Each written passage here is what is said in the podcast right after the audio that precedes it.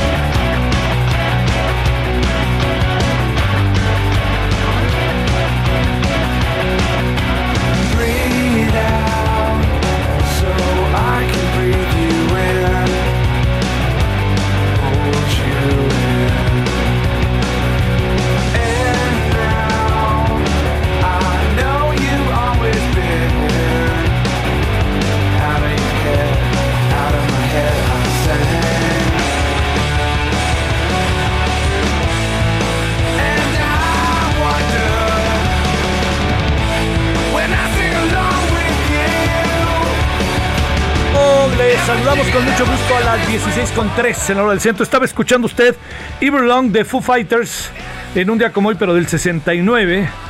Eh, nacía el músico estadounidense Dave Grohl, que formó parte de esta banda que se llama Nirvana, casi nada. Y fundó, y fundó después el Foo Fighters casi nada, ¿no? Este es personajazo de la música. Oiga, bueno, yo espero que haya tenido buen día, que dice hoy el miércoles, jueves, perdón, que haya tenido buen jueves, eh, que todo este, ande jalando bien, con una, como usted lo sabe, ¿no? Con una cantidad de asuntos, eh, en verdad, pues, este, interminables. Bueno, eh, el, el, asunto que nos rodea, hoy tuve oportunidad de conversar largamente ahí con algunos este, doctores, pero las doctoras, el asunto que nos rodea es eh, qué tanto se debiera ya eh, tomar en consideración a los hospitales privados, a la medicina privada para echar a andar el proceso de la vacunación. Eh, están siendo hechos a un lado. Hoy vamos a hablar un ratito de eso. Y yo creo que convendría, ¿no? Eh, ahí me estaban contando a mí, la verdad que no tengo mucha información más de lo que le cuento y que me lo cuenta lo sabe. Eh, he, visto que hay mucha gente en Estados Unidos que la están ya empezando a vacunar, eh, digamos, en cualquier lugar, no lo digo peyorativamente. hay gente que está esperando la vacuna en el Walgreens, que es un centro comercial, ahí de centros comerciales famosos en la Unión Americana. Y Hoy vi que hasta el perro Bermúdez y su mujer ya habían sido en Miami este, em, eh, vacunados. ¿Qué, es lo que quiero decir? Que yo creo que es muy importante abrir eh, lo más que se pueda la posibilidad de la vacuna. ¿no? Yo, yo no sé, salvo su mejor opinión. Claro que tendría, la verdad que sería bastante absurdo no pensar ni echar por delante eh, la defensa de las personas con pues más desprotegidas. Pero la, la, la, gran, no sé qué piensa usted, pero mire, una de las grandes, grandes, grandes este, disyuntivas es, a ver, ¿a quién, así de fácil, a quién le damos, a quién vacunamos primero? Vacunamos primero a las personas que viven en, en zonas este, fuera de la ciudad, en las zonas del campo, o nos vamos directamente con las personas que pues, son vulnerables, que tienen, eh, que están en el perfil, etcétera, y mejor nos abocamos a vacunar a las personas que viven en las zonas de alta densidad de población con las características a, a las que le hago referencia. Es una disyuntiva, yo creo, yo creo que mucho, muy importante saberla resolver. Y creo, si usted me pregunta, eh, si se lo agradezco, yo creo que no en demérito ni en la no atención de las personas que están hoy en, eh, bajo estas circunstancias a las que le hago referencia, o sea, me refiero no no dejar de considerar por ningún motivo a quienes hoy están, eh, digamos, viviendo en zonas del campo, etcétera, no por ningún motivo, pero a lo mejor la, la, la, la prioridad podría ser o, va de nuevo, debería ser pensar en las personas que tienen condiciones, digamos, como más, que, son más proclives, tanto por una cuestión física, de salud, etcétera, pero también por su ubicación geográfica, ¿no? La gran pregunta es ¿qué conviene ir a una zona del campo que no es eh, que no se tiene mucha información respecto a que pudiera haber casos de coronavirus o meterse de lleno en Iztapalapa, ¿no? ¿Usted qué dice? Meterse de lleno allá en las afueras de Nuevo León, de Monterrey. Meterse en las, ahí en las zonas conurbadas del Estado de México. ¿Usted qué dice? Yo creo que hay que meterse ahí. Eso ya hay que meterse. Eh, y también estoy pensando en zonas más desprotegidas. ¿eh? No estoy pensando en.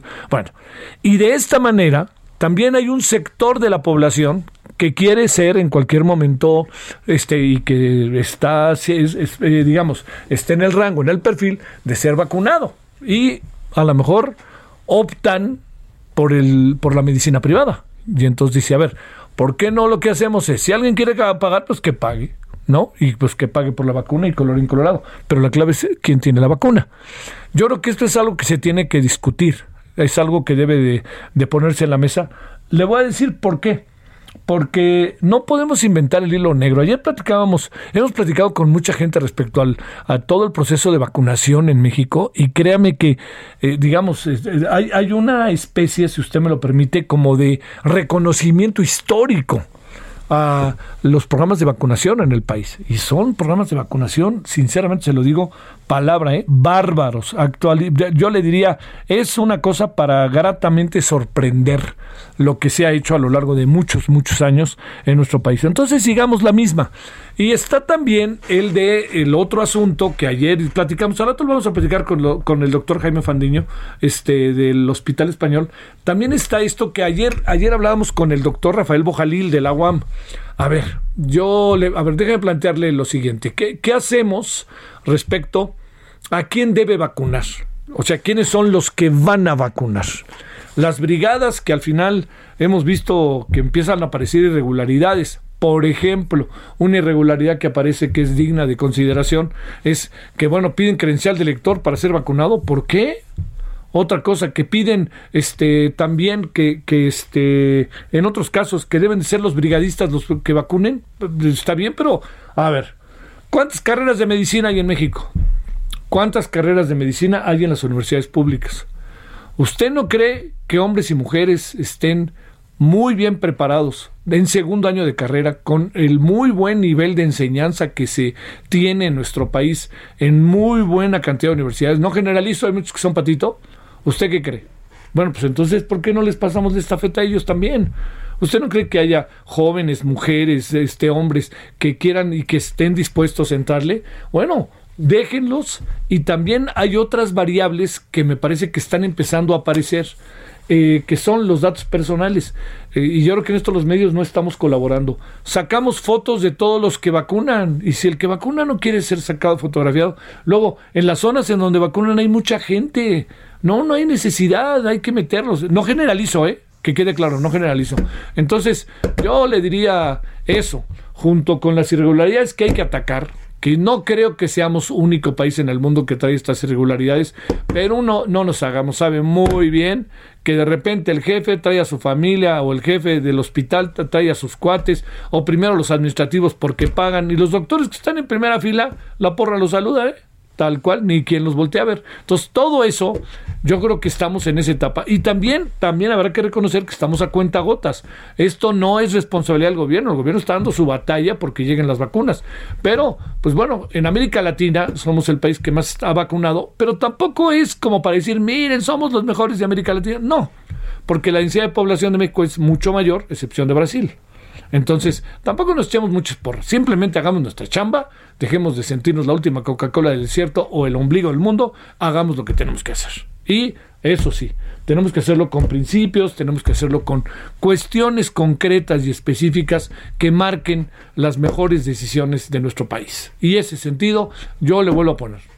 Primero, revisemos cómo se está llevando efecto la instrumentación de la vacunación. Segundo gran asunto, veamos a quién te urge que vayamos vacunando, más allá de que la primera prioridad sigue siendo el, este, el personal médico, eh, en todo lo que, personal de salud diría yo. Y en tercer lugar, veamos cómo puede fluir más rápido el proceso de vacunación en el país. Va para largo, ¿eh? Va para largo. Yo le diría hoy, fíjese, hoy en el país, por ejemplo, Estados Unidos está pidiendo ya o la vacunación o está pidiendo el, eh, un, este, una prueba si usted quiere entrar a ese país. A ver, ¿qué es lo que va a pasar a partir del 26 de enero? Ahí les va. O usted lleva ya su cartilla de que yo ya me vacuné, entonces pues páselo usted, está en su casa, o lleva una prueba. Usted va a decir, bueno, ¿y cómo le hago para hacer la prueba? En eso andamos las eh, eh, todo lo que corresponde a las eh, a las líneas aéreas y al propio aeropuerto internacional de la Ciudad de México, quisiera pensar que también lo están pensando así, la terminal 1 y 2, y vaya usted a saber esa de Felipe Ángeles que todavía no está echada a andar, pero digamos, estas dos terminales, e incluso seguramente lo hará Guadalajara, lo hará Monterrey, lo hará Tijuana, lo hará Cancún, para hablar de estos vuelos a Acapulco, estos vuelos que son eh, que no pasan por la Ciudad de México, sino que van directo, que son, por decir algo, este Los Ángeles Acapulco, eh, decir algo eh, Dallas Acapulco, o Alaska Acapulco, o Alaska Cabo San Lucas, San José del Cabo, en fin, todo eso, lo que están instrumentando es la posibilidad de que usted le hagan una prueba rápida. Este, ya le contaré yo, todavía no está instrumentado. Entonces la idea es que le hagan a usted una prueba rápida entonces vamos a suponer que usted se va mañana por las cuestiones que usted quiera a, a Houston, ¿no? Que es así como un lugar que se habita mucho, hay mucho mexicano luego por allá. A donde a Los Ángeles también sería otro destino de esos que uno dice, no, pues va a seguir la gente. O a este, o a, a Atlanta, que se convierte en un centro, ¿no? Es un aeropuerto, Atlanta y Dallas, son aeropuertos que se mueven por todo Estados Unidos, ¿no? O sea, son escalas. Entonces vamos a suponer que es así. Bueno, pues entonces, cuando esto llegue, se supone que nosotros tendríamos una, eh, una posibilidad real de hacernos la vacuna, de hacernos la prueba y de la prueba, pues quedarnos dos horas o tres horas en el aeropuerto hasta que nos digan prueba rápida, usted dice positivo o negativo, le dan la prueba, usted llega a Estados Unidos y Estados Unidos le dicen, a ver, su pasaporte, aquí está. No, perdóneme, me equivoqué, le dijeron. Este, lo primero que tiene usted que presentar es, soy negativo. Ah, bueno, perfecto. Ahora sí, como usted es negativo, enséñeme sus papeles. Pero de otra manera, ni siquiera se asome por acá. Eso es lo que seguramente va a pasar. Varias veces le hemos dicho que seguramente terminaríamos la humanidad entera, la humanidad entera terminaría ni más ni menos así como se lo cuento, con una especie de pasaporte del coronavirus. Quiere decir que cuando usted lo vacunen, yo estoy esperando que el gobierno mexicano le dé a usted una especie de certificado que está vacunado, ¿no? Que eso es muy importante. Y con fecha de cuando lo vacunaron y este, con todas las cosas que poco a poco se van sabiendo sobre la vacuna. Cuando eso se tenga, cuando ya se tenga la vacuna, etcétera, pues es como una especie de pasaporte paralelo. Y yo diría, si usted me lo permite, que cuando empecemos a entrar en esa etapa, esto del coronavirus es tan verdaderamente brutal que lo que yo haría sería incluso para subirse un avión, subirse un avión, subirse a un camión de, de este, de, de, estos este, que recorren el país, de eso, así de fácil. ¿Por qué? Porque esto sería como una tarjeta de identidad. Y déjeme terminar con este tema, con algo que ya platicamos con el maestro Javier Esteinú Madrid, con el doctor Javier, de la UAM. Xochimilco. Hizo un estudio, Javier, que me parece sumamente interesante, sobre el proceso de información que ha hecho el gobierno, de comunicación que ha hecho el gobierno sobre el tema del coronavirus. Le voy a decir, dijo muchas cosas, este, dijo muchas, muchas cosas. Eh, eh, Javier Stein. Una, a ver, yo se lo planteo y dígame qué piensa. ¿Cuánto tiempo nos llevó usar el cinturón de seguridad en el coche? ¿Cuánto tiempo nos llevó entender que no podemos ir hablando por teléfono cuando vamos manejando? ¿Cuánto tiempo nos llevó saber que si estamos o andamos en bicicleta, lo idóneo es ponerse un casco? ¿Cuánto tiempo nos llevó entender que eh, otro de estos asuntos de la vida cotidiana tan importantes que tenemos que cumplir, que es entender que este, cuando salimos a la calle tenemos que tener cuidado con todo un conjunto de circunstancias. Todo eso, todo lo que le estoy diciendo, son campañas que hizo el gobierno. Así de fácil. Son campañas que los gobiernos hicieron. Pregunta Javier Steino. Esto me parece fundamental. A ver, ¿por qué razón el gobierno no hizo una campaña de la misma magnitud y naturaleza como la de no hables por teléfono en el coche cuando vas manejando? Por ejemplo, ponte el cinturón de seguridad. ¿Por qué no lo piden? Pues porque es un mecanismo de seguridad, ¿no? O sea, eso nos evita que si hay un choque, pues uno salga por el parabrisas. Eso nos evita a que si vamos hablando estemos viendo para abajo y de repente choquemos con el coche adelante o atropellemos a alguien. ¿Qué pasaría? Ya no lo hicieron, pero ¿qué pasaría si este honorable gobierno hubiera hecho una campaña que dijera ponte el cubrebocas? De la misma magnitud. ¿Qué hubiera pasado? ¿Qué hubiera pasado si ahorita todos, a toda hora, estuviéramos viendo en la televisión, gobierno de la República, ponte el cubrebocas, es tu seguridad, etcétera? ¿Por qué no lo hizo? Pues por bola de mamilas, la verdad. ¿Sabe por qué no lo hicieron? porque rompería lo que el señor Gatel le dijo sistemáticamente al presidente. ¿Por qué? Porque el cubrebocas el presidente no lo necesita porque eres una fuerza moral. No marche. Ha habido presidentes que se han enfermado de COVID, por ejemplo el de Francia. O sea, aquí no hay fuerza moral, hay mucha diferencia entre Macron y López Obrador, perdónenme, no, para los franceses es una cosa y para nosotros López Obrador es otra cosa y punto, ¿no? O sea, Trump, que es amigo del presidente, todavía, el todavía presidente, pues le dio COVID, ¿no se acuerda? A Bolsonaro le dio COVID. A Ortega le dio COVID. Ya nos acabamos de enterar que a Evo Morales también le dio COVID. Bueno, le ha, le ha dado COVID a, medio mundo. ¿Por qué? Pues porque están a gobernadores les ha dado COVID, a secretarios de Estado. Le dio, se le dio COVID a la, a la secretaria de la Función Pública, a la secretaria de Economía, al secretario de Economía, le dio COVID a, bueno, dígame quién no. O sea, algunos nos hemos salvado o ya nos dio, no lo supimos, pero no estamos haciendo pruebas y tratamos de cuidarnos al máximo. ¿Qué hubiera pasado si el gobierno de la República hubiera hecho una campaña que dijera, use el cubrebocas, es por tu seguridad? Y la de los demás. No lo hicieron, ¿por qué? Pues porque... Pues porque no se les ocurrió. Pero todo lo que dice el señor, todo lo que dice el señor Javier Steinú Madrid, ayer que conversamos con él y en este estudio que le prometo que le voy a dar la ficha para que lo vea, son un conjunto de imprecisiones en términos comunicativos muy delicados, ¿eh? que pueden tener consecuencias. Y perdóneme, Javier Esteno Madrid, a, a, mí nadie me vaya a decir que no es pro 4T, es un hombre progresista de izquierda de toda la vida, así que tampoco nos vengan a echar ahora toda una serie este, eh, no, no, no, no, no vengan a, tirarnos ahora todo un rollo respecto a que lo que pasa es que este, esos estudios están sesgados. Son, es un estudio basado en ciencias sociales, con categorías, con toda una serie de metodologías precisas. Yo le voy a dar los datos, pero no lo digo contra el gobierno, lo digo porque, caray, nunca estamos tarde para algunas cosas con el COVID. Bueno. Esto es parte de lo que le tengo el día de hoy. Hay muchas otras cosas. Hoy vamos a abordar este tema. También vamos a hablar el tema de los restauranteros. También vamos a abordar otro tema mucho, muy importante que tiene que ver con lo de Guanajuato. No para la violencia. Está brutal. Y también vamos a hablar de los Estados Unidos. ¿no? Ya se acerca el día miércoles 20 de noviembre. De eh, ayer en 8 a esta hora ya tomó posesión el señor Joe Biden. ¿Qué fue lo que pasó? ¿Qué pasó con Estados Unidos? Yo tengo mi hipótesis de que Sí pueden cambiar un poco las cosas, pero debe de quedar clarísimo. Joe Biden no es la puerta de salida a la crisis. Joe Biden va a, temperar un poco la crisis, pero la puerta, la, la salida de la crisis no pasa en verdad se lo digo hoy, por, eh, pasa por el tiempo, no pasa por una circunstancia concreta. Bueno, y este, hoy leí un tuit que me causó mucha gracia, se lo confieso, de una tuitera que decía, este, que no quiten las mañaneras. Y después yo decía, que no las quiten.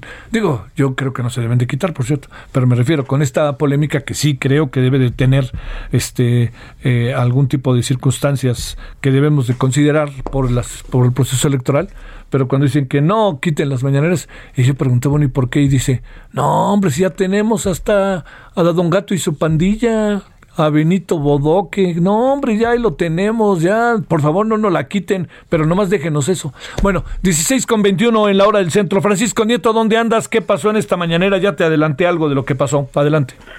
¿Qué tal, Javier? Muy buenas tardes. Pues hoy fue una mañanera de muchos contrastes porque pasamos de ver a un presidente contento por el plan de vacunación, pero después se le notó molesto por el tema de los organismos autónomos. Y luego concluimos viendo la caricatura de Don Gato y su pandilla y hablando del actor Jorge Arbizu, conocido como el Tata, pero sin duda uno de los temas que más llamó la atención pues fue el tema de la salud, pues se informó que ayer fue un día especial porque se vacunaron a más de 100 mil médicos y enfermeras que atienden a pacientes COVID-19 y este fin de semana se concluirá con la suministración de las 430 mil dosis que llegaron este martes. El presidente recordó que la próxima semana también eh, llega otro cargamento y de igual número de dosis, es decir, de más de 400 mil dosis, para que eh, así continúe el plan de vacunación contra los médicos, con los médicos, a, favor de los médicos, y el próximo mes, empezando febrero, se inicie la vacunación masiva eh, de los adultos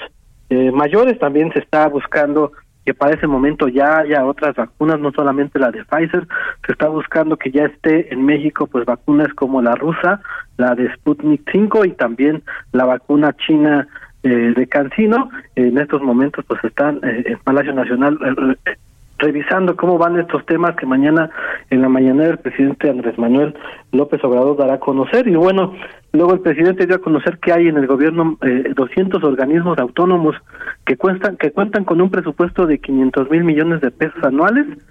Y bueno la propuesta es absorber al menos un 10% para generar un ahorro dijo el presidente de 50 mil millones de, de pesos. Explicó que estos organismos autónomos tienen alrededor de mil direcciones lo que representa un exceso en el gasto, por lo que es necesario hacer una revisión de todas estas estructuras.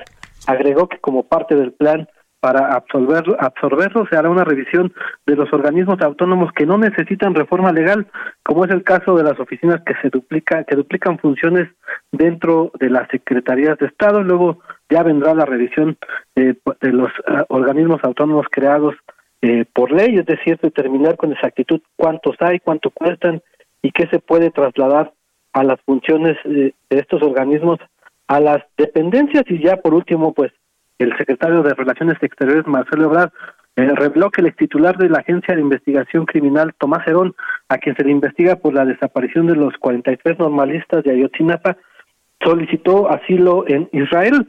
El, el funcionario el canciller explicó que pues no hay un tratado de extradición con Israel, eh, pues, que solamente hay un acuerdo de cooperación jurídica que, que puede dar a esta pues a esta llegada nuevamente de, de este exfuncionario, pero bueno explicó que la estrategia de Tomás Herón es eh, quedarse en Israel pidiendo eh, un asilo político, diciendo que es un perseguido eh, político y bueno, pues dice que se están llevando a cabo las negociaciones correspondientes con ese país para concluir eh, con la extradición de Tomás Herón. Pues fue parte de lo que sucedió el día de hoy en la mañanera, Javier. Saludos, mi queridísimo Francisco, buenas tardes.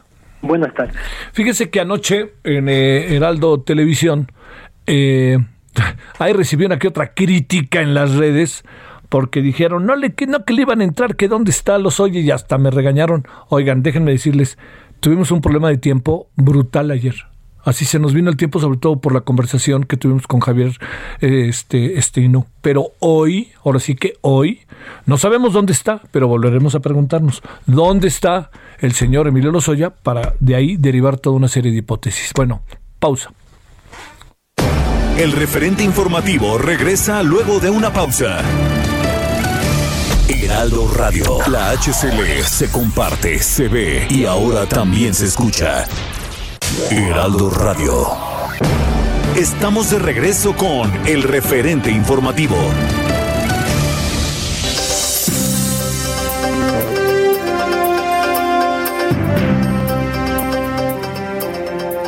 Muy buenas tardes. ¿Qué tal amigos? Estamos aquí en el espacio del referente informativo muy agradecidas y también felices porque vamos a platicar sobre el marco de la cara. No son los ojos, no son las mejillas, los labios, es el cabello. Hombres y mujeres siempre estamos preocupados por nuestro cabello y si se cae, bueno, qué dolor. Pausazo, mi querida Pau ya está aquí para platicarnos de ese tratamiento, Pau.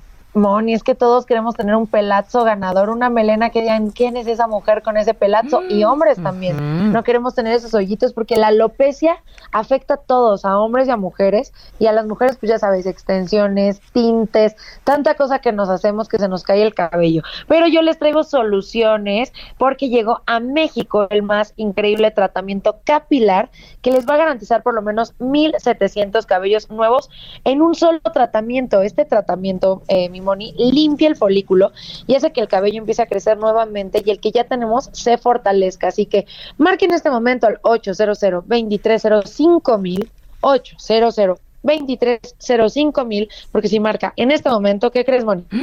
Se lo vamos a regalar. Uh. Así que llame, llame, llame, llame al 800 2305 mil, porque si marca en este momento, se lo vamos a regalar y solamente va a pagar los gastos de manejo y envío. Esto solo por hoy, solo en este programa, este tratamiento cuesta más o menos dos mil pesos, pero usted hoy se lo va a llevar completamente gratis, solamente va a pagar los gastos de manejo y envío y va a estrenar Pelazo en esta pues nueva normalidad en la que estamos viviendo, ahorita que estamos en casita, podemos cuidar nuestro cabello y lo va a recuperar, va a recuperar cabello, autoestima, seguridad, carisma, pelazo, así que llame en este momento al 800 2305 mil, ¿cómo ves, mi Moni? Bien, Pau, pues a marcar, yo soy una de las primeras que ya está marcando en este momento porque sí quiero conservar el cabello que tengo, imagínate, ¿no? Entonces, es una promoción única para este programa, Pau, muchísimas gracias. Muchas gracias a ti, mi Moni. Gracias, pues regresamos a las noticias. Solórzano, el referente informativo.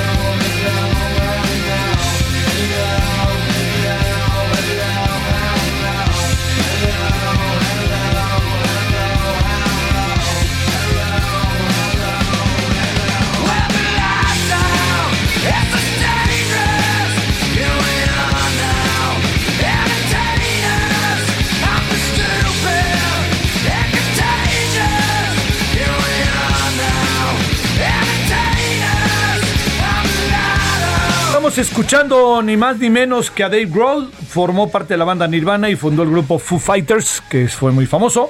Smell Like Teen Spirit. de Nirvana. Bueno, eh, espérame, espérame.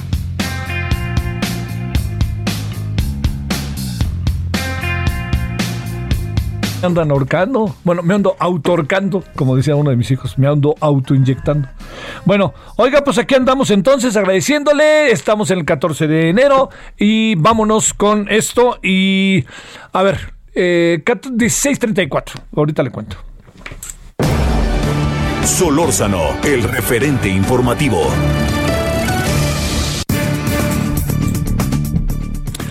Bueno, le agradecemos de nuevo al doctor Jaime Fandiño, jefe del servicio de otorrinolaringología y cirugía de cabeza y cuello del Hospital Español. ¿Cómo has estado, doctor? De nuevo te molestamos.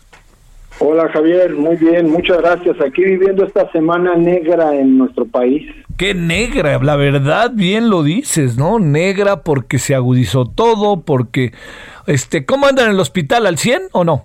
Mire, nosotros estamos al 100% ya desde hace varias semanas. ¿eh? Ajá, ajá. El, el, tema es que lo veíamos venir, lo que pasa es que creo que no fuimos lo suficientemente enfáticos para que las personas lo entendieran. Sí.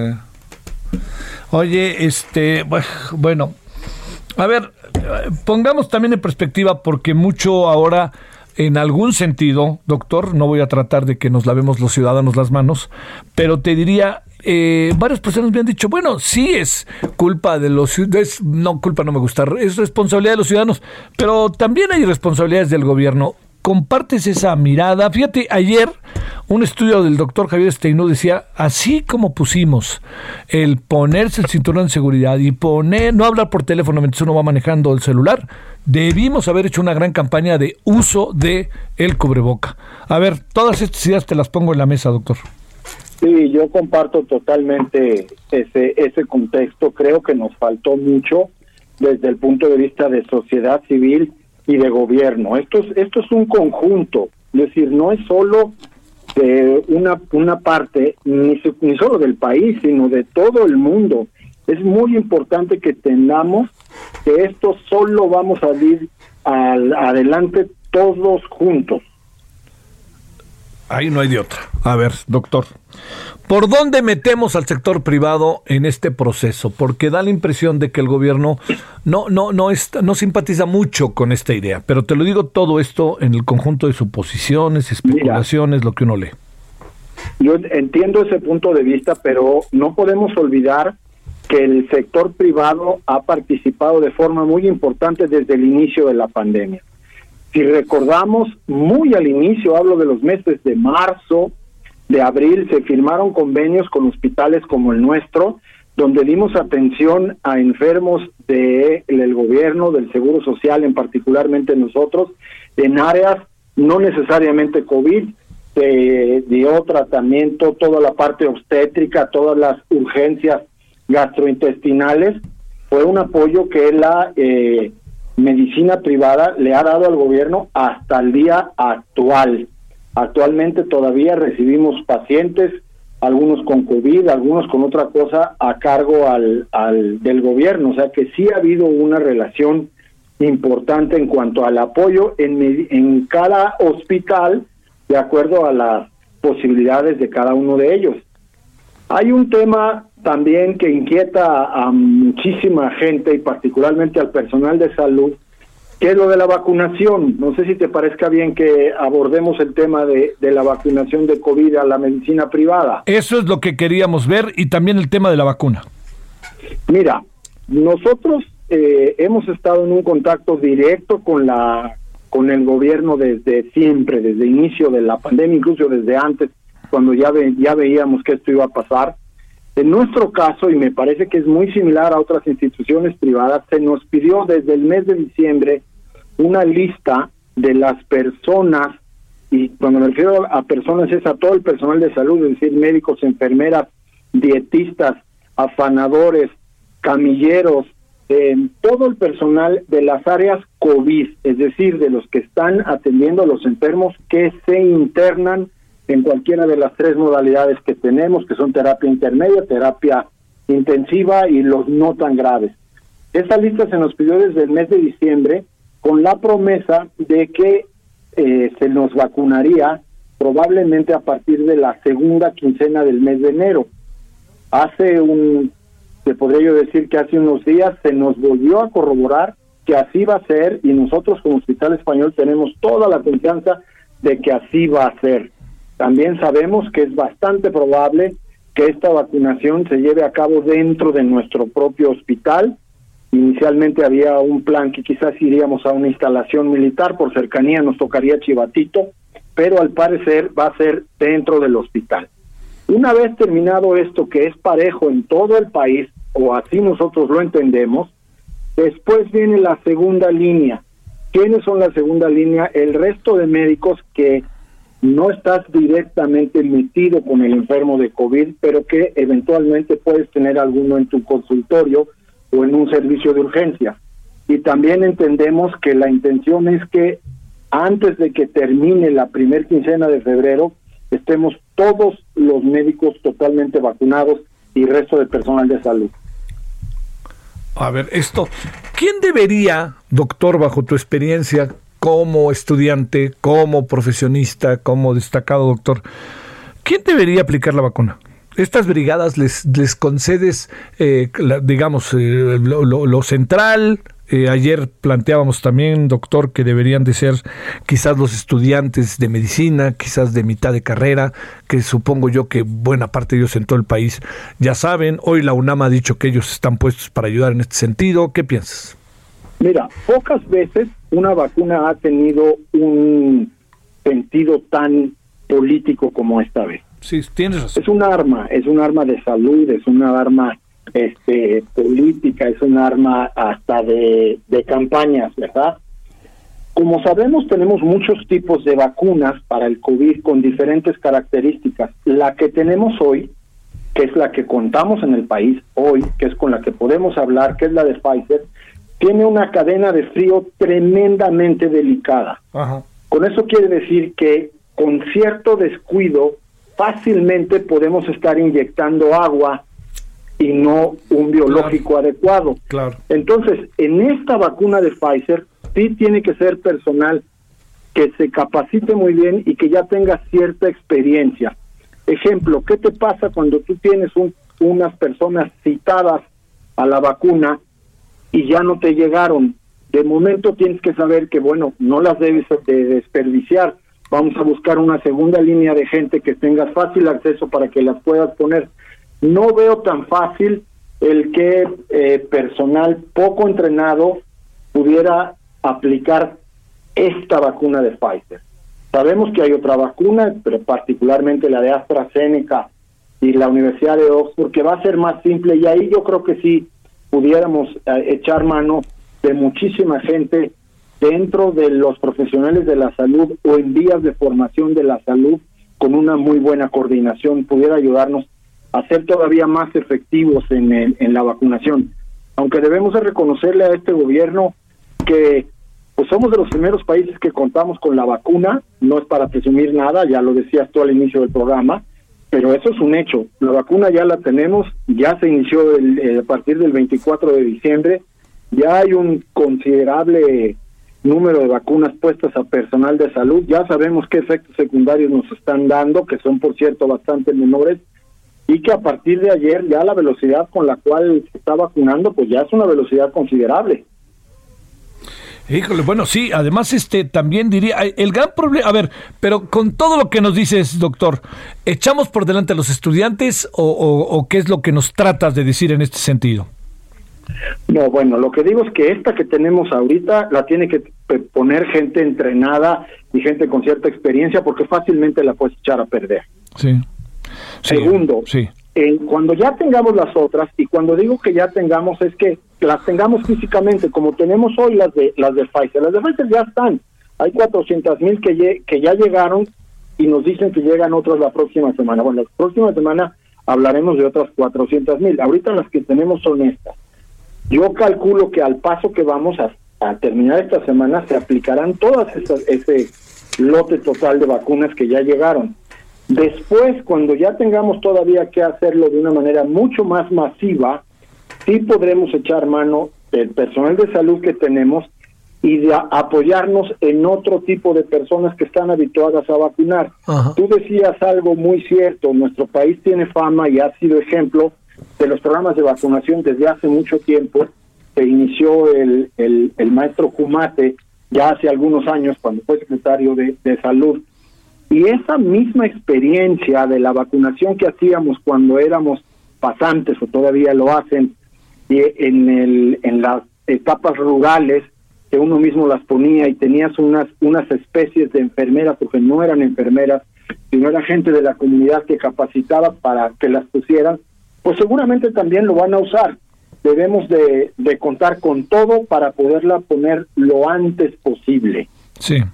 Oye, deberían de ser Hoy un colega tuyo, el doctor Alejandro Macías, y este muchos han dicho que todo el personal médico, sin importarse del sector público o del sector privado, debería de ser vacunado. ¿Qué piensas de esto?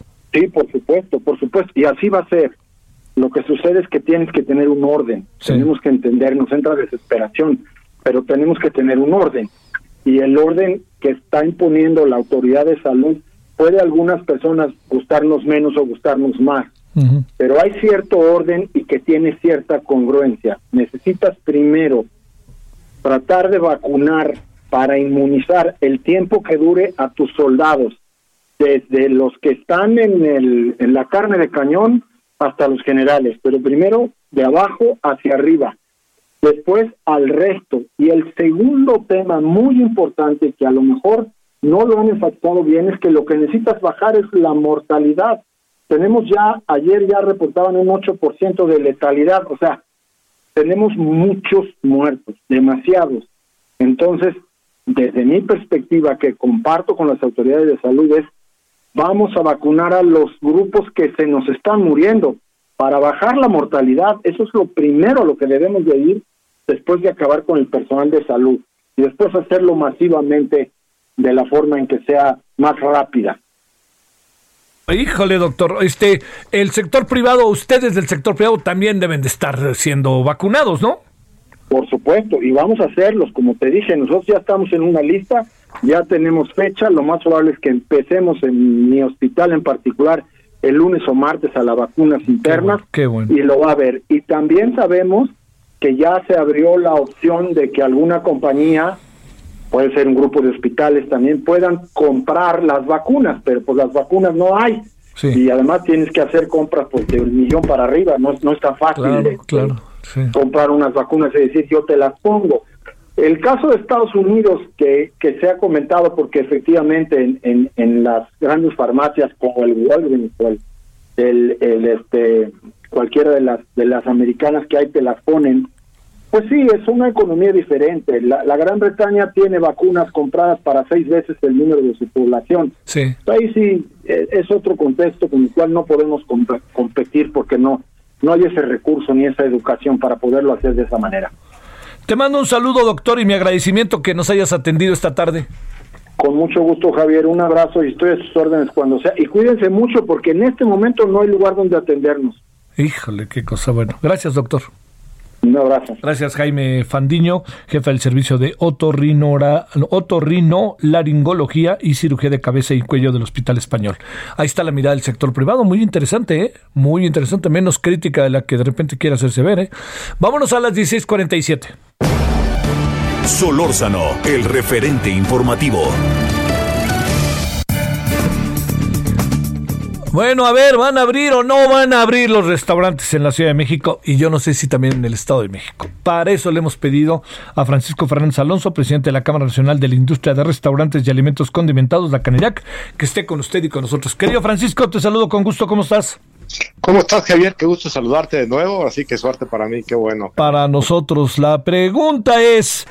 ¿Qué? ¿Abren desde mañana? ¿Abren desde el lunes? ¿Abren qué? ¿Cuánto abren? ¿Cómo va a estar el asunto? Mira, vamos a abrir el lunes. Vamos a abrir en espacios abiertos para quienes tienen terrazas y para quienes no los tienen. Vamos a poder hacer uso de las banquetas, de los espacios inclusive vehiculares. De hecho, el acuerdo completo todavía no lo terminamos de pulir porque tenemos que, eh, o más bien, lo teníamos que hacer específico para el caso de las alcaldías para que quede claro y no se preste a que después alguien quiera pasarse de listo, de vivo y pedir alguna compensación adicional y algo por el estilo. Entonces, sí, sí vamos a abrir. Eh, es un arreglo que hemos, hemos denominado condicionado porque, eh, pues evidentemente hay que, hay que esperar cómo se vaya a dar la respuesta de la gente en este sentido. No es la solución perfecta, Javier, algo muy importante, no es de ya salimos, ya hay que festejar, no hay que festejar nada porque todavía el gremio sigue en terapia intensiva, todavía el gremio no se recupera, de hecho pasará muchos años para que volvamos a hablar de una recuperación real, pero bueno, es, es algo que es bueno y le agradecemos a las autoridades de la Ciudad de México que hayan entendido que era necesario abrir acomodar el lugar. Y la frase que acuñaron mis compañeros de abrir de abrimos o morimos es muy cierta y es algo que se está, eh, lo estamos promoviendo ya, lo iniciaremos en todo el país porque no, no podemos aguantar cierres eh, indefinidos. Realmente no todas las, todo, el país está en, semáforo rojo, hay muchos lugares donde sí se permite abrir. En fin, Javier, me extendí a usted. No, no, no, no, A ver, a ver, quiere decir que, eh, digamos, hay una capacidad, un aforo máximo que se esté planteando independientemente del tamaño de las este, terrazas y de las banquetas, etcétera. No como tal, pero en realidad los espacios quedan muy acotados porque en los establecimientos estamos hablando que en un restaurante, por decirte algo, ¿no? Un restaurante que tiene una terraza normalmente no tiene más allá del 40% del total del establecimiento. Y si a ese, a ese local que queda al 40% o al 50% en el mejor de los casos, hay que mantener la distancia de 1,50, en realidad estaremos hablando que el aforo andará pues dependiendo cada lugar entre el 25 y el 30% en exteriores. En exteriores. Bueno, así es. No interiores. No interiores. Este, bueno, que pongan calentadores y todas esas cosas. Mm, eh, por, pues sí. ¿Por qué se coloca el lunes y por qué te diría yo no desde el sábado? Pues mira, en realidad es un tema de implementación. Nosotros presionamos que se hubiera hecho desde hoy. Sí, claro. Eh, hoy, hoy, hoy en realidad hubiera sido muy complicado porque hay que avisarle a todas las alcaldías y esto a su vez tiene que avisarlo a todos. Porque mira, Javier, también algo que es cierto. Acuérdate que este gremio es un gremio muy supervisado, muy eh, eh, sobrevigilado. Hay, hay mucha, hay muchos trámites por realizar. Entonces también si lo dejamos luego en manos de segundas y terceras personas, pues va a generarse lo que siempre ha pasado, porque antes de la pandemia este gremio ya era sobre saturado en pedir eh, condiciones para trabajar y siendo sincero, pues también dinero, ¿no? También es un tema de corrupción muy grande en, para los restaurantes. Sí, entonces más vale irse por la, por sí que por el librito, mi querido Francisco, porque si no, lo contrario va a significar, ah, pues bueno, pásenme acá y les abren allá y, ay, qué flojera, ¿eh? La verdad, qué flojera. Pues esa es una realidad, que hay muchos temas que tendremos que platicar más adelante, pero y tiene que ver con qué vamos a hacer con la informalidad. Necesitamos generar condiciones para que la gente que tiene necesidad de trabajar en la calle esté regulada, porque además son ellos sí también víctimas de muchos vivales que, que sabiendo de la necesidad, pues medran con esta gente, porque también yo estoy seguro que hay, que hay pues muchas cosas que no deben ser muy legales ahí dentro, ¿no? Porque hay, hay, muchas cosas que no están bien y a veces eh, eh, pues los vemos en las calles trabajando impunemente. ¿Se habló del tema de la informalidad o no? De los puestos en las esquinas, etcétera, en estas juntas que han tenido con la jefa de gobierno. Sí, lo hemos tocado constantemente. Sí, hay, ha habido, la verdad. De hecho, se hizo una, un, señalamiento pidiéndole al secretario de Economía de la Ciudad de México que que nos ayuden siendo más defensor del desarrollo económico, porque es un elemento que sí entendemos la, la, informalidad como parte de una realidad, pero también sabemos que este país, mientras su eh, el sector económico trabaje más en la informalidad que en la formalidad y no todos trabajemos en las mismas condiciones, pues va a ser muy difícil. Entonces, entendemos que hay una realidad, pero tenemos que apuntar hacia otro lado y no darlo por un hecho ni como una un designio divino y que no podemos hacer nada. Mientras sea más fácil trabajar en la informalidad que en la formalidad, no vamos a no. vamos a convencer a nadie, ¿no? A ver, una última, mi querido Francisco. El tema es se abre el lunes desde primera hora, los que dan desayunos, etcétera, etcétera. Sí. La pregunta es ¿Cuándo se da la revisión? Porque bien sabemos que el estado de las cosas es sumamente delicado. Vamos a estar revisando todos los miércoles. Todo Ese ha sido, eso sí me parece un acto muy sensato del secretario Suárez. Sí, cómo no. Eh, la verdad, me pareció que es, es, una gente con la que se puede platicar muy bien. No necesariamente estamos todos de acuerdo en muchas cosas, pero se puede, se puede tener una conversación con él y podemos avanzar. Entonces creo que la sugerencia, todos los miércoles reunidos y ir evaluando cómo vamos a ir avanzando. Sale. Te mando un saludo, Francisco Fernández Alonso. Gracias. Gracias. Gracias, muy buenas tardes. Bueno, ahí tiene este eh, al presidente de la Cámara Nacional de la Industria de Restaurantes y Alimentos Condimentados Canirac. Ojo, es la Ciudad de México. ¿Qué quiere decir? Desde lunes está abiertos los restaurantes, solamente bajo condiciones en donde sean lugares abiertos. Eso va a limitar el aforo. ¿Qué quiere decir? Yo tengo un restaurante que tengo por una parte el, este, la terraza y por otra parte tengo un local cerrado. En ambos casos lo que le quiero decir es que todo depende de la terraza. La terraza es el determinante. Así que pongan calentadores, pongan todo lo habido y por haber y con base en ello pues este, echen a andar sus restaurantes. Pausa. El referente informativo regresa luego de una pausa. Heraldo Radio. La HCL se comparte, se ve y ahora también se escucha. Estamos de regreso con el referente informativo.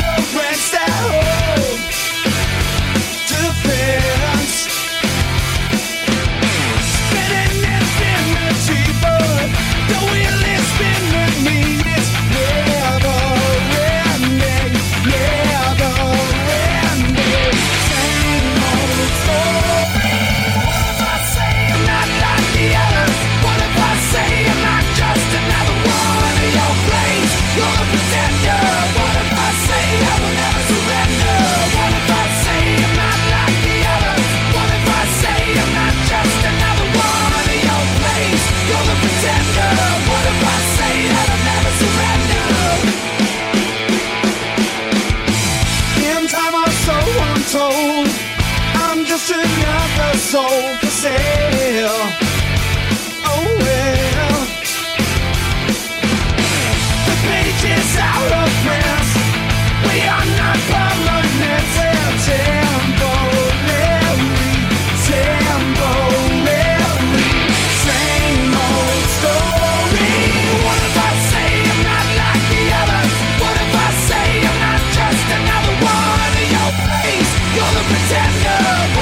Las 17 con 1 en la hora, 17 con 2 ya en la hora del centro, en este día que es jueves, jueves 14 de enero del 2021.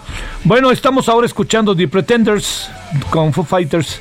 Eh, hoy, en un día como hoy, pero del 69 nacía el músico estadounidense David Grohl, eh, Dave, perdón, Dave Grohl, que formó parte de la banda Nirvana y luego fundó el muy famoso Foo Fighters.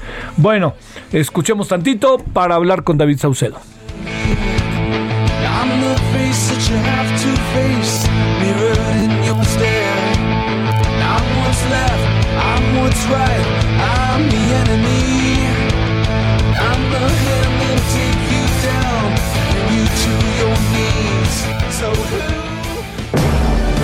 Solórzano, el referente informativo.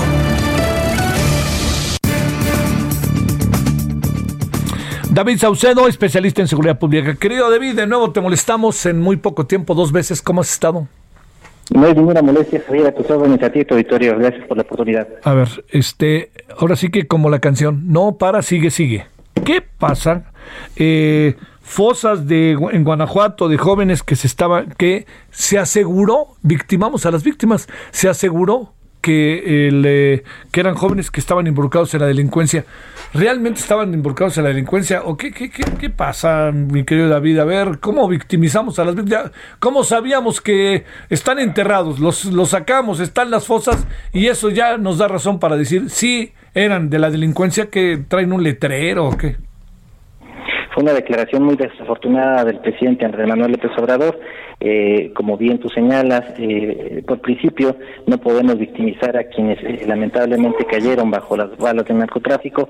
Tenemos de hecho registros sobre justamente un escenario totalmente contrario, es decir, que muchas de las personas que lamentablemente perdieron la vida y que se encuentran en estas narcofosas, mal llamadas con este término, en realidad son víctimas de la propia violencia, es decir, personas que fueron secuestradas, y que finalmente no fueron entregadas a sus familiares después de haber cobrado un rescate.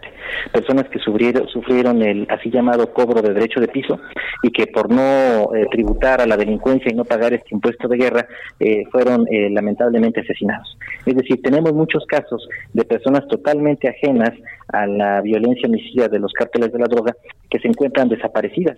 Revisando sus historiales de vida, coincido plenamente, son jóvenes que, jóvenes mujeres, hombres también, que no tenían ninguna vinculación con el crimen, organizado, que más bien eh, víctimas eh, de estos de estos grupos delictivos en consecuencia de la, desafortunada declaración del presidente no solo es eh, una victimización sino un error en, muy grave en el procedimiento y en análisis de lo que hay en, en la guerra de cárteles en Guanajuato.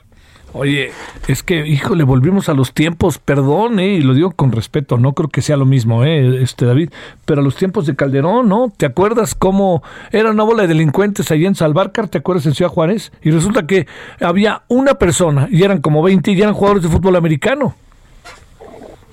Así es, es una manera muy cómoda de evadir eh, la acción de la justicia, de poder realizar las investigaciones correspondientes. Eh, en efecto, la recuperación de cuerpos, la identificación de cadáveres mediante pruebas de ADN es una labor que lleva mucho tiempo. En México carecemos de los laboratorios, de las tecnologías forenses. Eh, sí tienen otros países sudamericanos, destacadamente Argentina, por los años de la así llamada Guerra Sucia que se vivió en aquellos años, en aquella época de las dictaduras militares. Hay mucho que hacer en México para poder alcanzar ese nivel nivel de expertise y volver a darles a las familias esta tranquilidad de recuperar a sus seres queridos. Entonces, no es un pretexto, me parece un pretexto muy malo eh, victimizar a las personas que se encuentran lamentablemente en estos eh, depósitos, tanto cementerios. Este, es una manera muy rápida y muy fácil de evadir la responsabilidad de la identificación de los cuerpos que se encuentran, pero me parece que eh, la reacción que está habiendo alcanza a percibir por parte de la sociedad es lo suficientemente importante como para que la Fiscalía haga la labor que tiene que desempeñar. Bueno, a ver, ¿qué supones que pasó ahí y qué anda pasando en Guanajuato? Que la situación no baja, no baja momento alguno de violencia. No hay día en que no pase algo. Ya ves lo del diputado que hablamos el otro día, pero no hay día que pase, que no deje de pasar algo. Sí, lamentablemente lo que tenemos en el caso de eh, Guanajuato es una nueva ofensiva, una ofensiva de invierno del cártel Jalisco Nueva Generación. Eh, ellos tomaron la decisión de avanzar líneas en el arco que ellos utilizan táctico-militar, de recuperar algunos territorios, de avanzar en algunos otros en donde no habían tenido presencia. La, la guerra en Michoacán se recrudece. Y todo parece indicar que el cártel Jalisco lo que quiere hacer es cerrar rápido el frente de Guanajuato. Lanzó a sus células a la ofensiva. Eh, las células del cártel de Santa Rosa de Lima están atrincheradas defendiendo sus territorios y en consecuencia es lo que tenemos ahorita, una ofensiva del cártel Jalisco y una actitud de trinchera eh, de defensa de sus territorios por parte del cártel de Santa Rosa de Lima. Pero quienes están a la ofensiva son los son los del cártel Jalisco y quienes están parapetados en sus en sus bastiones son los del cártel de Santa Rosa y en, en este ofensiva y, actitud de contraofensiva eh, es, es en donde están surgiendo las masacres y el incremento de la violencia homicida. Oye, eh, vamos a volver, si no te importa, algo que ya platicamos, pero me parece relevante este planteártelo otra vez, David. Eh, es, es, un asunto de plazas, es un asunto de coyuntura, es un asunto electoral, es un asunto que cuál es, o, se conjunta todo, como nos decías la vez pasada, pero es que esto de las fosas, pues me imagino que a lo mejor hay zonas, lamentablemente, en el estado que donde te muevas vas a vivir escenarios similares, ¿no? Y en el caso de los eh, narcocementerios que se han encontrado en Acámbaro, Cortázar, Salvatierra, ni siquiera son municipios en donde se ha, dado los principales teatros de guerra, teatros de guerra entre el Cártel Jalisco y el de Santa Rosa. Son todavía plazas secundarias. Me pesa mucho decirlo, pero no hay otra manera de, de comentarlo. Los verdaderos puntos, los epicentros de la violencia son León, Celaya, Salamanca, Irapuato y los espacios que hemos encontrado hasta el día de hoy con centenares de, personas en estos lugares, eh, seguramente en los otros municipios en donde ha habido verdaderas conflagraciones durante semanas enteras, vamos a encontrar escenarios de pesadilla. Híjole, híjole. ¿Qué tanto afecta a, a, la vida cotidiana del Estado? ¿Se va acostumbrando la gente o qué supones que va pasando? ¿O cierro la puerta y no salgo y esto me ayuda además la pandemia? De facto, la población, eh, los ciudadanos de muchos municipios, como destacadamente Celaya, Salamanca, Irapuato, ya se autoimponen un toque de queda, de, toque de queda. En ciertos horarios ya la gente se guarda, no, no, no sale. Hay ciertas colonias en donde la gente ya de plano no realiza actividades económicas, cierran los comercios, en donde se cobra derecho de piso de manera intensiva. Eh, la, unión de, las uniones de comerciantes de plano deciden cerrar hay integrantes de la comunidad japonesa asentados en Guanajuato con el clúster automotriz que decidieron mudar de residencia, cambiaron hacia el vecino estado de Querétaro, en tanto que les ofrecían mejores condiciones de seguridad. Eh, Guanajuato tiene la tasa de deserción de policías más alta en todo el país, obviamente producto de que Guanajuato también tiene la tasa de emisión de policía más alta, la más alta del país. Es decir, la vida este, cotidiana en Guanajuato se ha visto alterada de manera contundente a raíz de esta situación tan grave que tenemos en materia de inseguridad. Pasa eh, una paradoja, David, a ver cómo poderla ver. Es uno de los estados del país que tiene un PIB de los más altos, que eso no, no se puede por ningún motivo perder de vista. Segundo, empieza a haber, me dicen, asaltos hasta en zonas que, bueno, digamos, en, muchos, eh, en, muchos, en muchos municipios, incluyendo la capital, a plena luz del día. ¿Eso es correcto o, o, la información también luego camina por los terrenos, como tú y yo lo sabemos, alarmistas? Hay un repliegue de las fuerzas de seguridad, tanto estatales como municipales, esto en función del tipo de armamento que poseen los cárteles. Traen eh, armas de grueso calibre, eh, calibres que pueden eh, traspasar sin ningún problema las carrocerías de los vehículos. Las policías municipales, tampoco las estatales, utilizan vehículos blindados. Los cárteles ya traen calibre 50, que pueden, como tú sabes, traspasar un calibre de nivel 5 plus. Las policías municipales no acuden a los llamados de los ciudadanos, porque muchos de esos llamados son llamados falsos. En realidad son emboscadas que los propios narcotraficantes les tienen a las fuerzas de seguridad, haciendo creer que hay un evento, una emergencia atraen la presencia de los elementos de la policía y son masacrados. Eh, esto que ocurre eh, con los cárteles al apoderarse no solo de la noche de Guanajuato, sino también del día de Guanajuato, es completamente real. Sí. Oye, la relación o la desigual relación entre el gobierno federal y el gobierno estatal, ¿ayuda o no ayuda o forma parte de todas las complicidades? No hay una colaboración debido a que eh, ambos pertenecen a, partidos políticos distintos. Hay una desconfianza eh, que uno podría decir natural, pero que termina por ser muy perniciosa, porque quienes están en medio de este ajedrez político pues son los ciudadanos. Los ciudadanos no saben ahorita ni entienden ni entienden, ni tampoco tendrían por qué estar al tanto de las rivalidades políticas, ni tampoco del próximo resultado en el proceso electoral. Lo que los ciudadanos piden es seguridad, pero las autoridades, cada quien eh, mediante un juego político distinto, eh, están cada quien en su propio espacio, cada quien tratando de combatir a la inseguridad. Lo cierto es que los intentan, pero al no haber una coordinación efectiva, de plano no se puede avanzar. Sí, no, no, no, ahí estamos atrapados sin salida materialmente. ¿Qué pasa con las entidades colindantes, David? ¿Qué pasa con Jalisco? ¿Qué pasa con, eh, con el Estado de México? ¿Qué pasa con, eh, creo que, eh, bueno, son esas dos, Jalisco, Estado de México, Querétaro? ¿Qué pasa con estas entidades? Eh, Querétaro, por ejemplo, vive una situación de relativa calma, de, tensa paz, por lo siguiente, entre, el territorio queretano y, las tropas de avanzada del cártel Jalisco se encuentra el cártel de Santa Rosa de Lima. Es decir, el cártel de Santa Rosa es una barrera natural, una muralla que no ha podido traspasar el cártel Jalisco Nueva Generación para poder invadir territorio queretano. En el caso de Aguascalientes, el cártel Jalisco domina por completo dicho, dicho estado. Cuando hay un solo cártel dominando una entidad, prácticamente una paz, una paz que llamamos paz narca. Y en el caso de Michoacán, pues sí tenemos un conflicto muy grave entre los cárteles, cárteles unidos, así llamados, eh, grupos de autodefensa y mafias locales, en, contra del cártel Jalisco Nueva Generación. Es decir, en todo el Bajío hay una guerra de conquista de parte del cártel Jalisco y un escenario de guerra distinto en función de los distintos acomodos que hay entre los cárteles de la droga que acabo de reseñar de manera un poquito atropellada. Ajá. Bueno, este, no tenemos una salida clara, para decirlo claro, ¿no? Las cosas están más arriba y creo que se van a poner peor. No creo que, no veo de parte del gobierno federal una estrategia como para poder enfrentar de manera contundente y poner un freno a la violencia homicida. Los gobiernos estatales evidentemente están rebasados. Creo que sí falló a todas luces la estrategia que se planteó en materia de seguridad.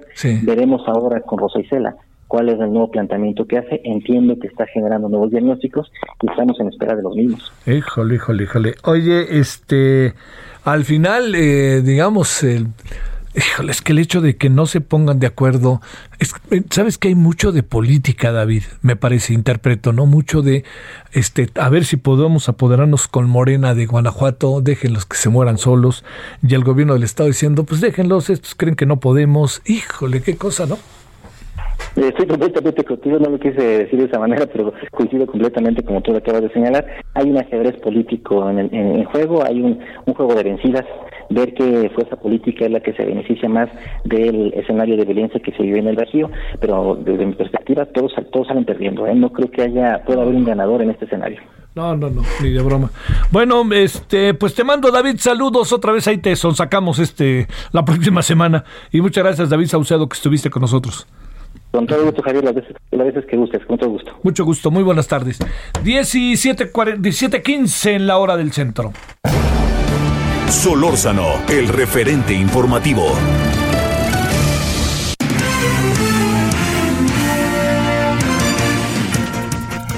Bueno, vámonos con eh, Carlos Navarro. Cuéntanos qué anda pasando por esta ciudad, querido Carlos. Buenas tardes, Javier. Te saludo con gusto a ti, el auditorio. Bien, en esta ciudad indómina, indómita, eh, la Secretaría de Seguridad Ciudadana de la Ciudad de Mico dio dos buenos golpes. Te comento que primero se trata de que Juan Carlos N., alias el Pipis, quien era señalado como posible extorsionador de comerciantes y vendedores de la zona centro de la Ciudad de Mico, fue detenido por elementos de la Secretaría de Seguridad Ciudadana. Y es que fue es, en un caso de reforzamiento de la presencia en la zona centro y patrullajes preventivos, lograron observar ahora sí que coincidiendo que el hombre estaba en la calle Belisario Domínguez, mientras manipulaba un arma tranquilamente, se acercaron a él y los uniformados le hicieron una revisión preventiva y ahí encontraron un arma de fuego corta abastecida con siete cartuchos útiles y le encontraron también 31 bolsitas de, de marihuana y 182 envoltorios con cocaína, además de una granada envuelta en cinta adhesiva en el mero centro de la Ciudad de México, Javier, el hombre de 41 años de edad, fue puesto a disposición del Ministerio Público y la Fiscalía Central de Investigación para que se determine su situación jurídica. Y comentarte de qué, de qué manera operaba el PIPIS, bueno, era el encargado de cobrar cuotas semanales a los comerciantes que se ubicaban en el eje 1 norte, Avenida Circunvalación y en el centro histórico, a quienes les exigía semanalmente cinco mil pesos para vender. Si eh, en caso de no hacerlo, los amenazaba con causarles daño físico a los comerciantes o a sus propias familias o incluso con retirarles su mercancía o sus bienes, ahora ya dependerá del Poder Judicial para ver si se logra vincular a proceso para que este individuo ya no salga a las calles. Anteriormente ya lo habían detenido, sin embargo, logró salir. Y también comentarte que una banda de robacoches que operaba en la Ciudad de Mico y el Estado de Mico fue desmantelada. Ambas secretarías de seguridad, tanto la mexiquense como la capitalina, se coordinaron después de que el 10 de octubre del año pasado en el municipio de Tlanepantla y el 12 de enero de este año en Cuautitlán Izcalli se robaran un par de coches que al final sacaron la conclusión que se trataba del mismo modus operandi. Acudieron en esta ocasión a un inmueble en Calzada Vallejo y ahí en la alcaldía Gustavo de Madero, donde encontraron a través de una rendija en un portón un vehículo Nissan, así como un Volkswagen color azul, ambos con reportes de robo. Cuando llegaron había un grupo de individuos adentro, intentaron darse a la fuga, lo bueno que les detuvieron y fueron detenidos cuatro individuos, así es que bueno, son dos buenos golpes que logra dar hoy la Secretaría de Seguridad Ciudadana de la Ciudad de México, Javier. Oye, el Pipis sí que iba armado, ¿no? Sí, sí, te digo que tenía un, tenía un arma corta con siete cartuchos útiles y una granada envuelta en cinta adhesiva en mero centro histórico de la calle de Belisario Domínguez con una granada, Javier. Oye, ¿y dónde traía la granada? ¿No ves que en la bolsa o qué, qué fregados? Ahí la traía, como si nada, como si, como si nada pasara, ya ves que se sienten impunes este tipo de individuos y andaba como si nada ahí en las calles del centro histórico. Oye, es que este tema, yo sé que, que, que lo has tratado ahí, Carlos, varias veces, pero este tema del, del, del derecho de piso, híjole, qué cosa, mano, trae, traía zorrillado a medio mundo, caray. Es un tema sumamente complicado, incluso hemos platicado, por ejemplo, con comerciantes de la calle de Manuel Doblado y a cada rato nos comentan que van y le siguen cobrando extorsiones. Por ejemplo, cuando se venía el fin de año, ah, les cobraban una cuota extra por ser fin de año. Se vienen fechas significativas como Navidad también y les cobraban cuota aparte de la que ya se les establecía. Y si de por sí están sufriendo los comerciantes con la pandemia, ahora imagínate con el tema de cobro de pisos. Han hecho varias cosas, incluso se han detenido a bandas de este famoso esquema del gota a gota, pero, pero la extorsión siga todo lo que da en el centro histórico, Javier. No, mi querido Carlos, ahora resulta que también quiero derecho de piso. Pues ¿por qué? Porque es mi cumpleaños, ¿no? Y necesito que hay que me comprarme mi pastel al menos, ¿no? No, sí. Tal cual, incluso hay casos cuando alguno de las de las bandas de estos individuos se les detiene, van y les exigen una cuota extra para apoyar con el abogado para que lo saquen. Entonces, sí está muy complicado el panorama para los comerciantes del centro histórico principalmente. Mire, pues sale. Muchas gracias, Carlos. Hasta luego, buenas tardes. Cuando antes íbamos muy seguido al Senado, ahí a la vieja casona de Donceles, bellísima, be, era bellísimo inmueble, íbamos muy seguido a grabar. Y bueno, cuando estaba el Senado ahí, pues íbamos, que será dos, tres veces a la semana. Y ahora, pues por razones que usted puede imaginar, ya no vamos, pero, pero lo seguimos teniendo siempre en el radar de cuando pueda echarse a andar, porque es una, es, es digamos, es un lugar sumamente atractivo para grabar con el canal del Congreso eh, tanto en lo que corresponde a la competencia maravillosa de los trabajadores, las y los trabajadores del canal del Congreso, y también el escenario. El escenario es único. Si, no lo conoce, espérese tantito y un día dése una vuelta. Vale la pena cuando vaya al centro pasar a esta vieja casona de Donceles, ¿no? Eh, está eh, un un, este, un mural de González Camarena que es una belleza. Bueno, todo porque le cuento esto. Porque yo llegaba y la vez teníamos que esperar entre programa y programa y me salía a caminar un rato y créame, de cantinas, de, eh, de ¿cómo se llama? De, de, table dance. Fíjese lo que le estoy diciendo, ¿eh? Cantinas, table dance, de taquerías, de heladerías tal cual. Yo vendo helado de grosella, véngase para acá. La heladería michoacana, no se llamaba así, pero ya ve que todas se llaman igual. ¿No? Todo eso, sal, me veían y decían, oiga usted, fulano y tal, oiga usted, supieron o no supieran, intuían que algo podían platicar, y platicaban, y no había vez que no nos contaran que les pedían derecho de piso uno de ellos dijo, yo no puedo ya, pues ya, pues entonces cierra, pero ya sabe, con un buen lenguaje, ¿no? Cierra, oiga, pero si cierro ya no, pues es tu problema, tú consigue o cierras, tú dirás. Hijo de la mañana, imagínese, eran tres cuates los que hicieron su gran esfuerzo por poner un pequeñito lugar de cervezas, alitas y música para los que viven por ahí, para que miércoles, jueves, viernes, sábado estuvieran yendo. Pero mire, estoy hablando de un espacio pequeñísimo y ese es uno de los innumerables casos. Y el gobierno actual, el gobierno actual, ni el anterior, ni todos los de izquierda pudieron hacer algo. Bueno, los del PRI, que le cuento. Pero digamos, de 1997 a la fecha, nadie ha podido hacer nada. Al contrario, el tema se ha agudizado, yo diría, en los últimos 15 años. Bueno, 17 con 21 en la hora del centro. ¿Dónde andas, Iván Saldaña? Buenas tardes. ¿Qué tal, Javier, amigos del auditorio? Siguiendo las actividades de la secretaria de la Función Pública, Irma Erendira Sandoval, que hoy Javier eh, pues informó que durante 2020 el sistema de Claranet recibió 1.3 millones de declaraciones patrimoniales de los servidores públicos federales de todo el país, seis veces más que en 2019. Este eh, aumento en la en el número de declaraciones, Javier Auditorio, pues eh, se da por primera vez, ya que pues eh, desde el primero de enero del 2020 la Secretaría de la Función Pública instruyó a que pues parte de esta obligación de, de la declaración patrimonial y de intereses pues también se incluya a los servidores públicos de niveles jerárquicos medios, enlaces, operativos y de bases sindicalizados. Y es que hasta 2019 solo estaban obligados 350 mil funcionarios de alto mando y pues ya el día de hoy pues sumaron hasta el corte que dio el día de hoy la secretaria de la Función Pública 1.3 millones.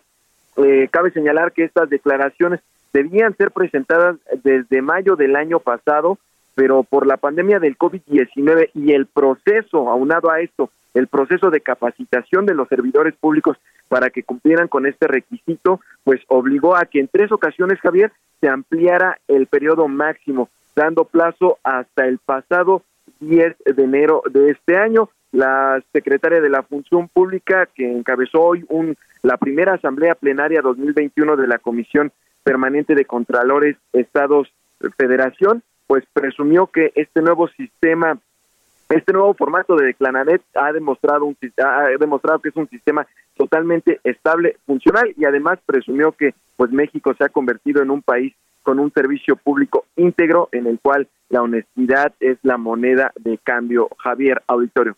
Eh, eh, muy en breve, Iván, ¿podemos ver todo eso? ¿Es transparente y está a la vista de todos? Totalmente, Javier. Estas declaraciones también ya son públicas. Antes solamente se exhibían las de los altos mandos y pues el, día de hoy ya se pueden eh, ver cualquiera de estas declaraciones. Un abrazo, Iván. Buenas tardes. Buenas tardes. Bueno, vámonos ahora a las 17 con 24 horas del centro. ¿Qué tenemos hoy en la noche en Heraldo Televisión? Varias cosas. A ver, primero, el coronavirus. Tema, siempre será y está. El IFETEL, para que nos diga Mario Fromo cómo ve las cosas se puede integrar a la Secretaría de Comunicaciones y Transportes, incluso después de lo que platicamos con Francisco Hernández Juárez, lo que platicamos con Irene Levy, va. Tercer tema, para darle vuelta, ¿dónde está el señor Lozoya? Ahora sí, perdónenos, ayer no lo presentamos, créame, porque el tiempo se nos vino encima. Hoy vamos a presentar exactamente lo mismo, como dirá la canción, lo mismo de ayer, el incondicional.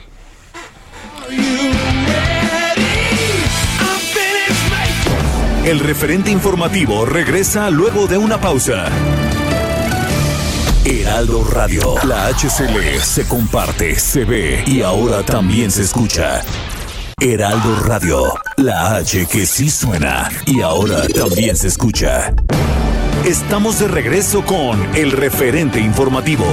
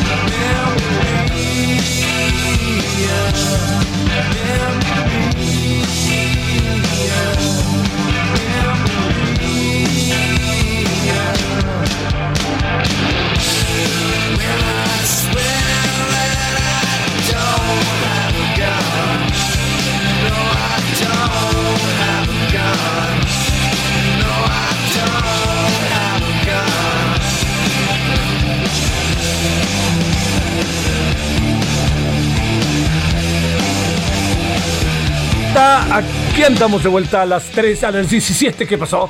17 con 32 en la hora del centro. Seguimos hoy escuchando a, eh, al señor eh, Dave Grohl, bueno, a todo lo que él es y significa, el señor Dave Grohl, con Foo Fighters y ahora con, bueno, que en su tiempo, en su tiempo, a ver, pregúntale a aquel, pregúntale. Dave Grohl, ¿lo ubicas? Ah, mira, estaba, te iba a hacer un examen, ¿eh? Te iba a hacer un examen, ay sí, a nuestro productor de la radionovela. Este, pero bueno, este, a ver, a ver, a ver, entonces Dave Grohl de eh, Foo Fighters y de Nirvana en otro tiempo Come as you are. Ven para acá como tú eres. Así es lo que pide esta canción de Nirvana. 1732 en el centro. Paris Salazar, cuéntanos dónde andas. Buenas tardes, Javier, amigos, amigas del Heraldo de México. Siguiendo las actividades del embajador de Estados Unidos, Unidos, Christopher Landau, quien esta tarde reveló que no compartió con México la información de la investigación de narcotráfico y lavado de dinero contra el exsecretario de la Defensa Nacional, Salvador Cienfuegos, porque era demasiado tarde para hacerlo. Y es que en conferencia de prensa el embajador Landau reveló que en agosto de 2019, dos días antes de su llegada a México, se presentó la acusación de la Procuraduría de Brooklyn del Distrito Oeste de Nueva York, que era un secreto bajo la ley de Estados Unidos. Así que cuando llegó a México estaba en la posición donde ya era demasiado tarde para compartir esta información y es que el embajador de Estados Unidos reconoció que hubo una falta de comunicación de su gobierno hacia México y que la comunicación debe mejorar, ya que a veces los gobiernos no se comunican como deberían hacerlo entre sí, como fue en el caso del general Salvador Cienfuegos, y que se tiene que seguir buscando cómo se va a manejar estos casos para que no se tengan este tipo de sorpresas en el futuro en esta relación entre México y Estados Unidos.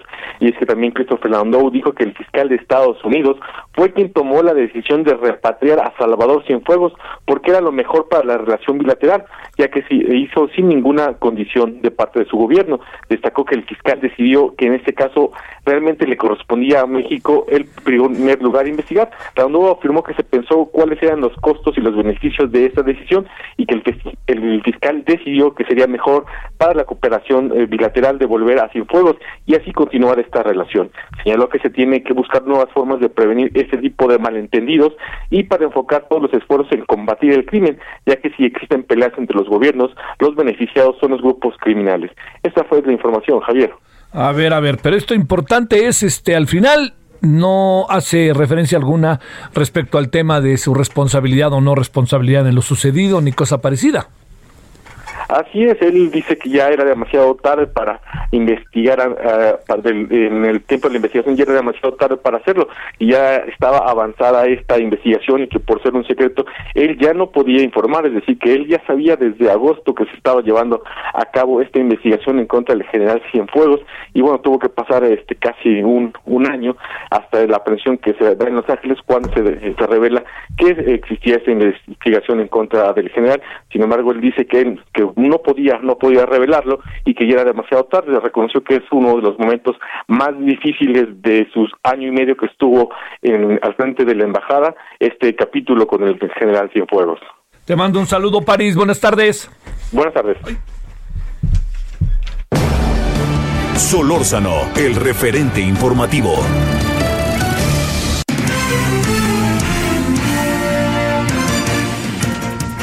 Se acerca inexorablemente el 20 de enero y le hemos pedido a José Carreño una vez más, abusando acá de su... De, bueno, abusando que esté en Heraldo, en el impreso. Entonces aquí también aprovechamos el viaje. Pero nos da mucho gusto tener la oportunidad de que José Carreño, editor de la sección Orbe del Heraldo de México, esté con usted y con nosotros. Querido José, ¿cómo has estado? Buenas tardes. Javier, muy buenas tardes, a tus órdenes como siempre. El gusto es mío. Bueno, a ver, lo, lo, primero es que hay show, ¿no? Porque, digamos, más allá de que platicamos de muchas cosas, Lady Gaga va a cantar el himno nacional y la señorita Jennifer López, ¿qué, qué hará Jennifer López? ¿Cantar qué o qué? ¿O qué significará su presencia? ¿Qué supones, José? Pues es una forma de, pues, tanto de subrayar la... la se puede decir la, la, la, la variedad de, de la no solo de la población estadounidense, sino de la de los votantes de Trump. Es mujer puertorriqueña, uh, triunfadora en los Estados Unidos, en, el mercado anglo de Estados Unidos, sí tiene un simbolismo importante. Lady Gaga es representativa del pop latino, del pop, del pop moderno, perdón, del pop latino, eh, una, una mujer con gran éxito. Esto es eh, un contraste importante además con la edad y, la, y los gustos probablemente del señor Biden, ¿no? Sí, claro, claro. Eso eh, va a ser como un Super Bowl, ¿no? Tal vez mejor, ¿no? tal, vez mejor, porque eh, eh, porque aun cuando no va a haber desfile militar como hubiera querido el señor Trump, la verdad es que Washington aparentemente se ha convertido ya si no es si no va a estar convertido literalmente en, en un gran campamento militar. Se calcula que habrá más de 20 mil hombres de la Guardia Nacional, que es la reserva interna del, ejército de Estados Unidos, en, en la, eh, en, presentes en la capital estadounidense para prevenir la posibilidad de disturbios y de problemas como el que se vio el seco, el que se vio el 6 de enero pasado.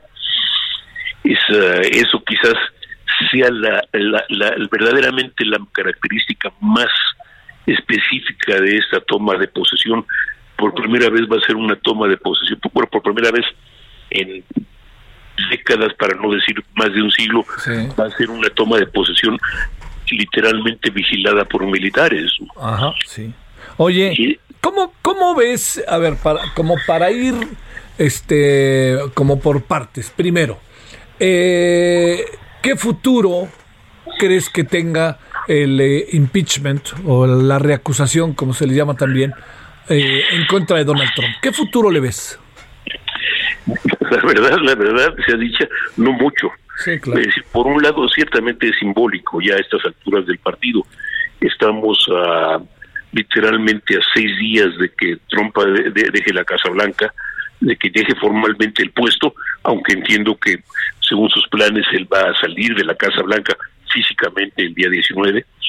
Esto además de que por un lado pues hacer un juicio de impeachment después de que el señor dejó la Casa Blanca, pues suena un poco a venganza, más bien, ¿no? Suena un poco así, pero, pero bueno, eh, tiene, tiene su razón de ser, si como se dice lo que quieren es tratar de evitar su regreso a la política.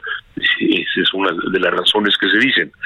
Eh, segundo lugar, pues la realidad es que hay algunos que, incluso algunos demócratas que cuestionan el, el juicio de impeachment sino por otra razón, porque sería una quitadera de tiempo y una polémica política no necesariamente útil durante los primeros días del régimen de, de, Joe Biden, que se quiere presentar como un unificador y va a iniciar con un acto que a, querer o no va a ser extremadamente divisivo. Eh, tercer lugar, pues obviamente eso va a quitar días, tiempo, y en Estados Unidos, como tú sabes, este, existe la costumbre de los primeros 100 días, así literalmente de empezar a arrojar propuestas, de empezar a presentar planes grandes grandes este, uh, propuestas en los primeros tres meses de gobierno y esto literalmente le quitaría el tiempo, le robaría tiempo y espacio político y publicitario a, a, las iniciativas de Biden. Sí. Entonces, eso, esas serían un par de razones. Y en tercer lugar, pues la realidad dura, perversa, maldita. El, la, el, la Cámara de Diputados votó en favor de la, de la del impeachment, pero con eh, por 232 votos, de los cuales 10 fueron simbólicamente votos republicanos, los otros 222 fueron votos demócratas. Hubo 209, si recuerdo bien, algo alrededor de 209 votos republicanos en contra. 90-91% de los republicanos en la Cámara Baja votaron en contra del impeachment. E, esto deberá llegar al Senado. En el Senado la división de, es 50-50, con el 50, voto de calidad, valga la expresión, es de la vicepresidenta Kamala Harris, la vicepresidenta de Biden. Eh, sería colocar al gobierno Biden en una situación muy complicada. Así que vamos a dejarlo de esa manera. No sé cuáles sean las intenciones, pero sí que políticamente va a ser muy complicado, insatisfactorio probablemente para los demócratas, pero también y, uh, y probablemente solo muy uh, polémico, por lo menos para, para los republicanos. Sí, a ver, ahora, segundo asunto que uno alcanza a ver, ¿qué, qué tanto, el otro día no lo decías, ¿no? Pero déjame, eh, tomando en cuenta que estamos cerca, ¿no? ¿Qué pasará con Washington ese día?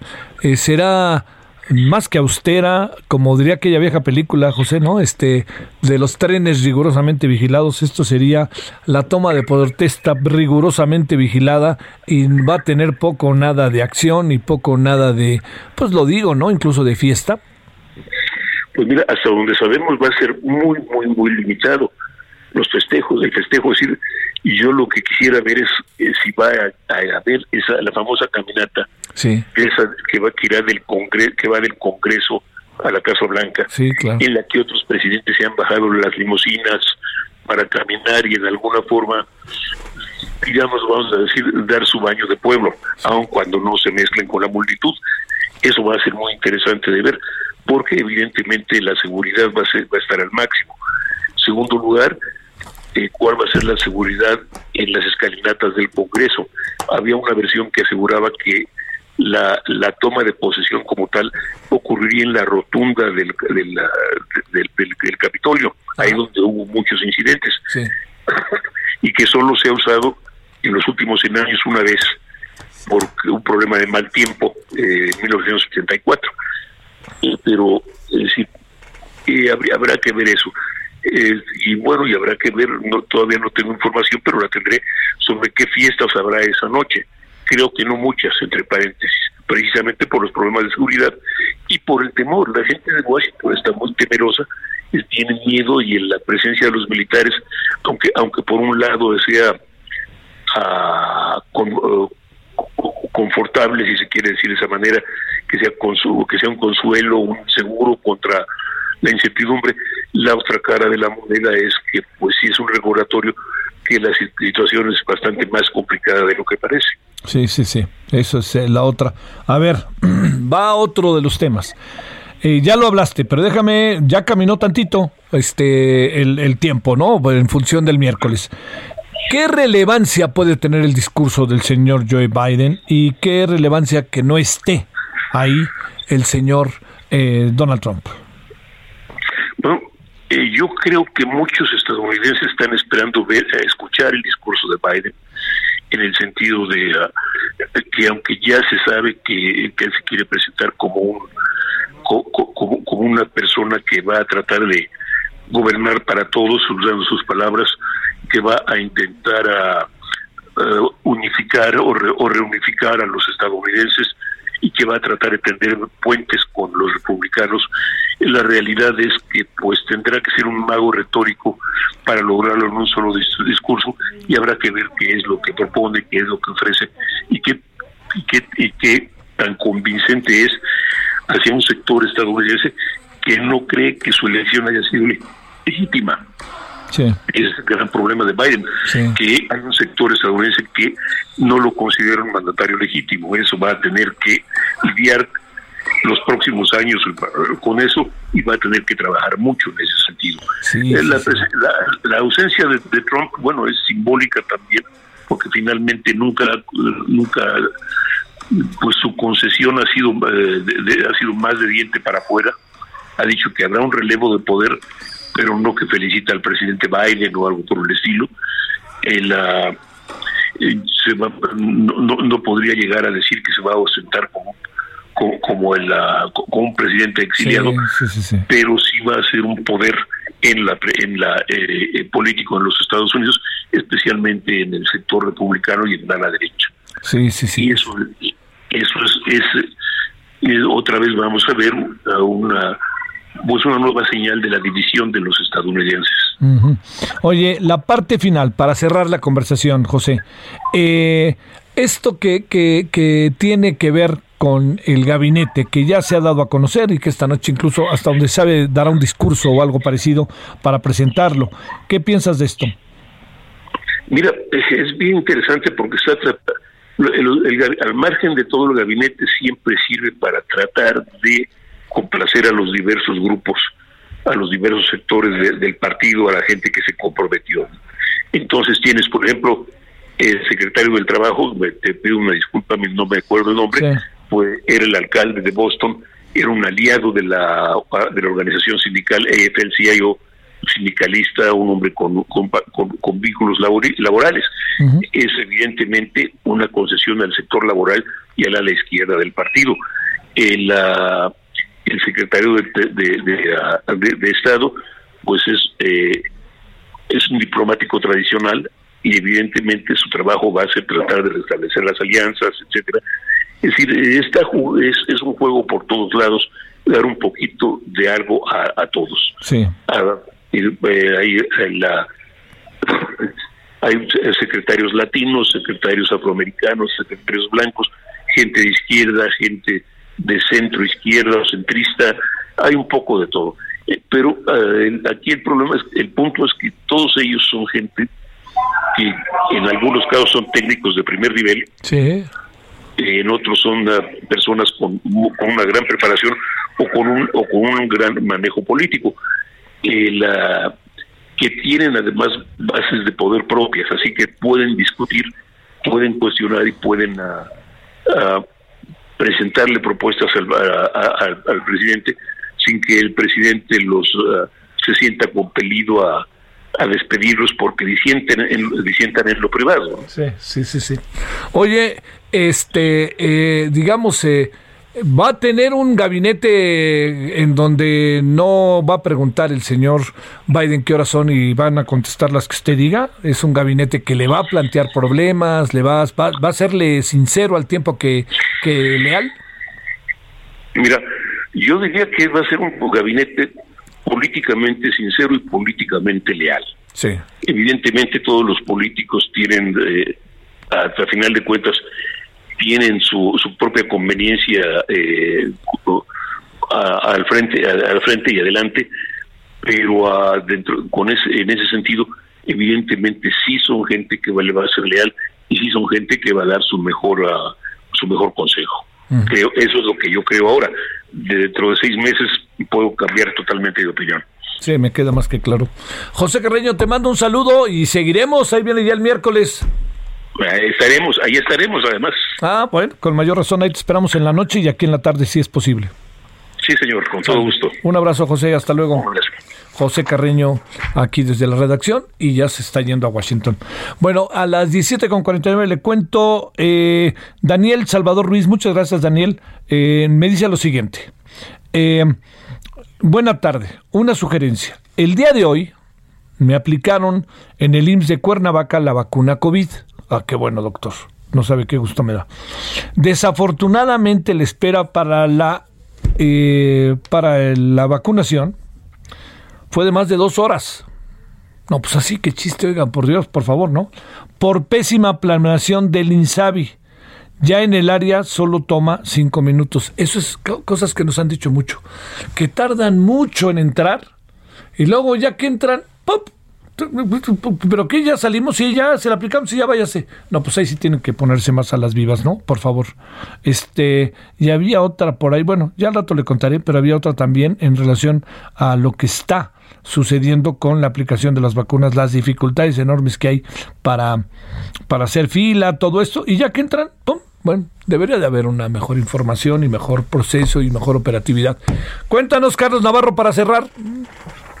Buenas tardes, Javier. Te saludo con gusto a ti, al auditorio. Bien comentarte que la Ciudad de México, en medio de este pico más alto de hospitalizados por COVID-19, que ya son 7.016, es la primera vez en esta emergencia sanitaria que se rebasa la barrera de los 7.000. Estamos en el pico más alto y es por ello que van a sumar 500 camas más en esta entidad para la atención de este tipo de pacientes. Hoy la jefa de gobierno, Claudia Sheinbaum, informó que esta ampliación de la capacidad hospitalaria es entre el 14 y 30 de enero de 2021. ¿Cómo, de qué forma se va a emplear? Bueno, el Instituto Mexicano del Seguro Social va a aportar 211 camas más, el ISTE con el nuevo Hospital General de Tláhuac 150 camas más, la Secretaría de la Defensa Nacional 20 más, además del Hospital de Topilejo, este hospital que está próximo a inaugurarse y va a ser estrenado con la atención de pacientes COVID, va a implementar alrededor de 100 camas más. Comentarte, Javier, que en el ISTE van a incorporar médicos cubanos para la atención, alrededor de 1.500 trabajadores de la salud ya están ahí y 200 de estos provienen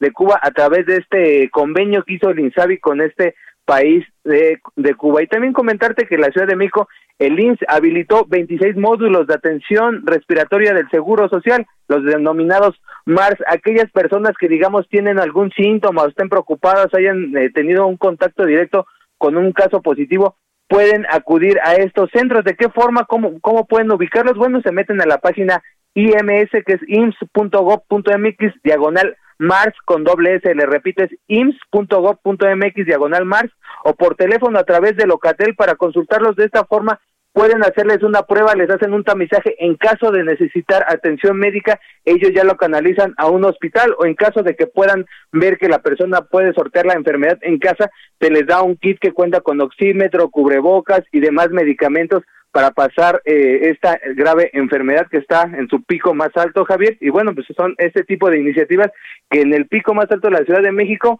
están implementando más camas y lugares de detección de casos COVID. muchas gracias, Carlos. Buenas tardes. Hasta luego, buenas tardes. Cerramos ahora sí, querido Iván.